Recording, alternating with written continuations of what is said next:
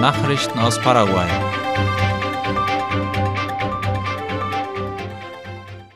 Die nationale Zollbehörde warnt vor einer neuen Betrugsmethode. Gestern gab die Behörde über die sozialen Netzwerke eine Erklärung ab über eine neue Betrugsmethode, die darauf abzielt, Geld von Personen zu erpressen, die auf Pakete aus dem Ausland warten. Wie die Zeitung Ultima Hora schreibt, werden die Opfer auf verschiedenen Wegen von unbekannten Personen kontaktiert, die sich als Zollbeamte ausgeben und unberechtigte Forderungen stellen. Die Zollbehörde sprach in diesem Zusammenhang von einem bestimmten Fall, bei dem eine Person angeblich vom Zoll mit einer Sanktion und einer Geldstrafe von fast 3000 US-Dollar belegt worden war. Die Behörde betont in dem Statement, dass die Institution nicht befugt ist, strafrechtliche Sanktionen zu verhängen.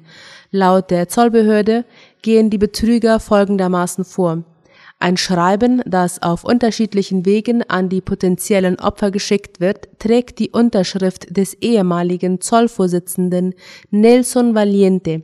In dem Dokument heißt es, dass für die Abfertigung der Ware eine zusätzliche Gebühr für Zolldienstleistungen bezahlt werden muss, wie beispielsweise für FedEx Express, angeblich weil es zu einer Kostenüberschreitung ge gekommen ist. Die zusätzliche Gebühr, um die es geht, wird als eine Art Steuer beschrieben. Wenn diese nicht bezahlt wird, wird der Kunde der Steuerhinterziehung beschuldigt. Dabei sei jeder volljährige Staatsbürger für jede legale oder illegale Handlung verantwortlich, heißt es in dem Schreiben. Also Achtung bei unbekannten Anrufen oder Anschriften von Personen, die sich als Zollbeamte ausgeben. Marathon zur Bewusstmachung von Autismus. Der Volkslauf wird morgen offiziell im Einkaufszentrum Shopping del Sol der Öffentlichkeit vorgestellt. Ultima Hora berichtet heute vorab darüber. Die Veranstaltung soll am 11. September unter folgendem Motto stattfinden.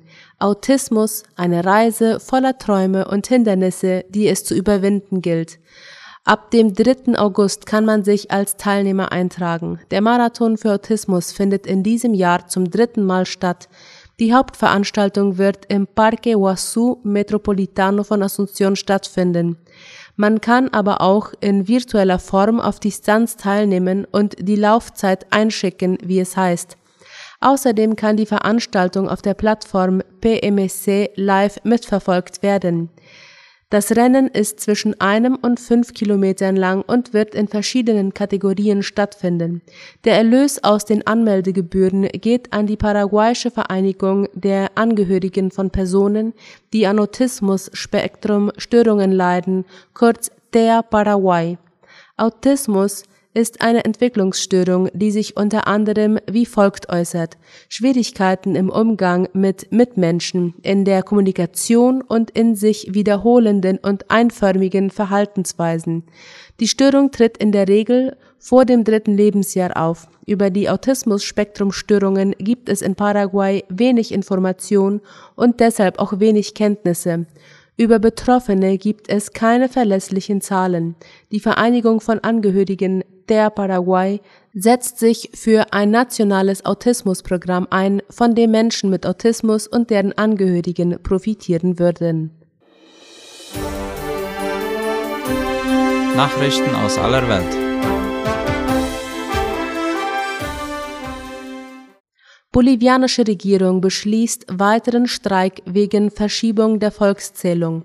Das zweite Gipfeltreffen zur Volks- und Wohnungszählung im Osten von Santa Cruz, der größten Region Boliviens, hat am vergangenen Samstag beschlossen, am 8. und 9. August erneut zu streiken.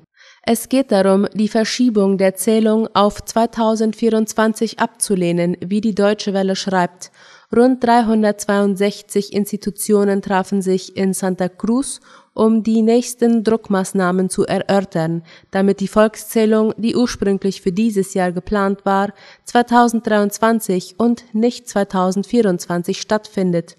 Die vom Interinstitutionellen Ausschuss von Santa Cruz einberufene Sitzung wurde auch vom Gouverneur von Santa Cruz, Luis Fernando Camacho, und dem Präsidenten der Ärztekammer der Region, Wilfredo Anzoestegui besucht, während der Bürgermeister von Santa Cruz, Johnny Fernandez, der sich gegen einen neuen Streik aussprach, abwesend war.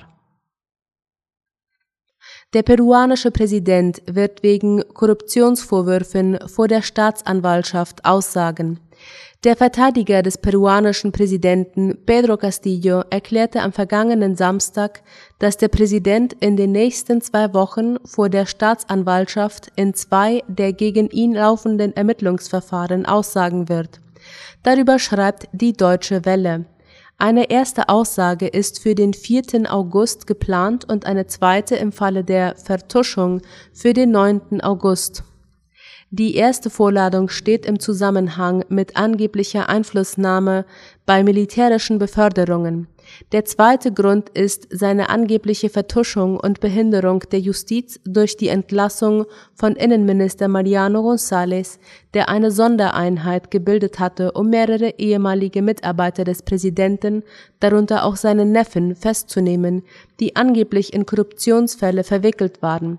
Der Präsident und sein Anwalt haben wiederholt behauptet, dass es keine Beweise für derartige Verbrechen gäbe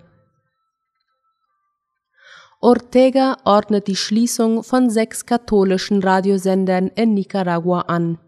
Die Kirche prangerte an, dass die Polizei gewaltsam in eine Kapelle eingedrungen sei, um die Sendeanlagen eines Radiosenders mitzunehmen. Darüber berichtet die Deutsche Welle. Die Regierung von Daniel Ortega ordnete gestern die Schließung von sechs Radiosendern der katholischen Kirche im Norden Nicaraguas an, von denen einer nach Angaben der religiösen Autoritäten gewaltsam von einer Bereitschaftspolizei besetzt wurde. Die Diözese Matagalpa berichtete, dass Polizeibeamte in die Kapelle Niño Jesús de Praga en Sevaco eingedrungen seien um die Ausrüstung eines Radiosenders zu beschlagnahmen, der Stunden zuvor vom Ortega-Regime geschlossen worden war. Soweit die Nachrichten am Dienstag. Auf Wiederhören.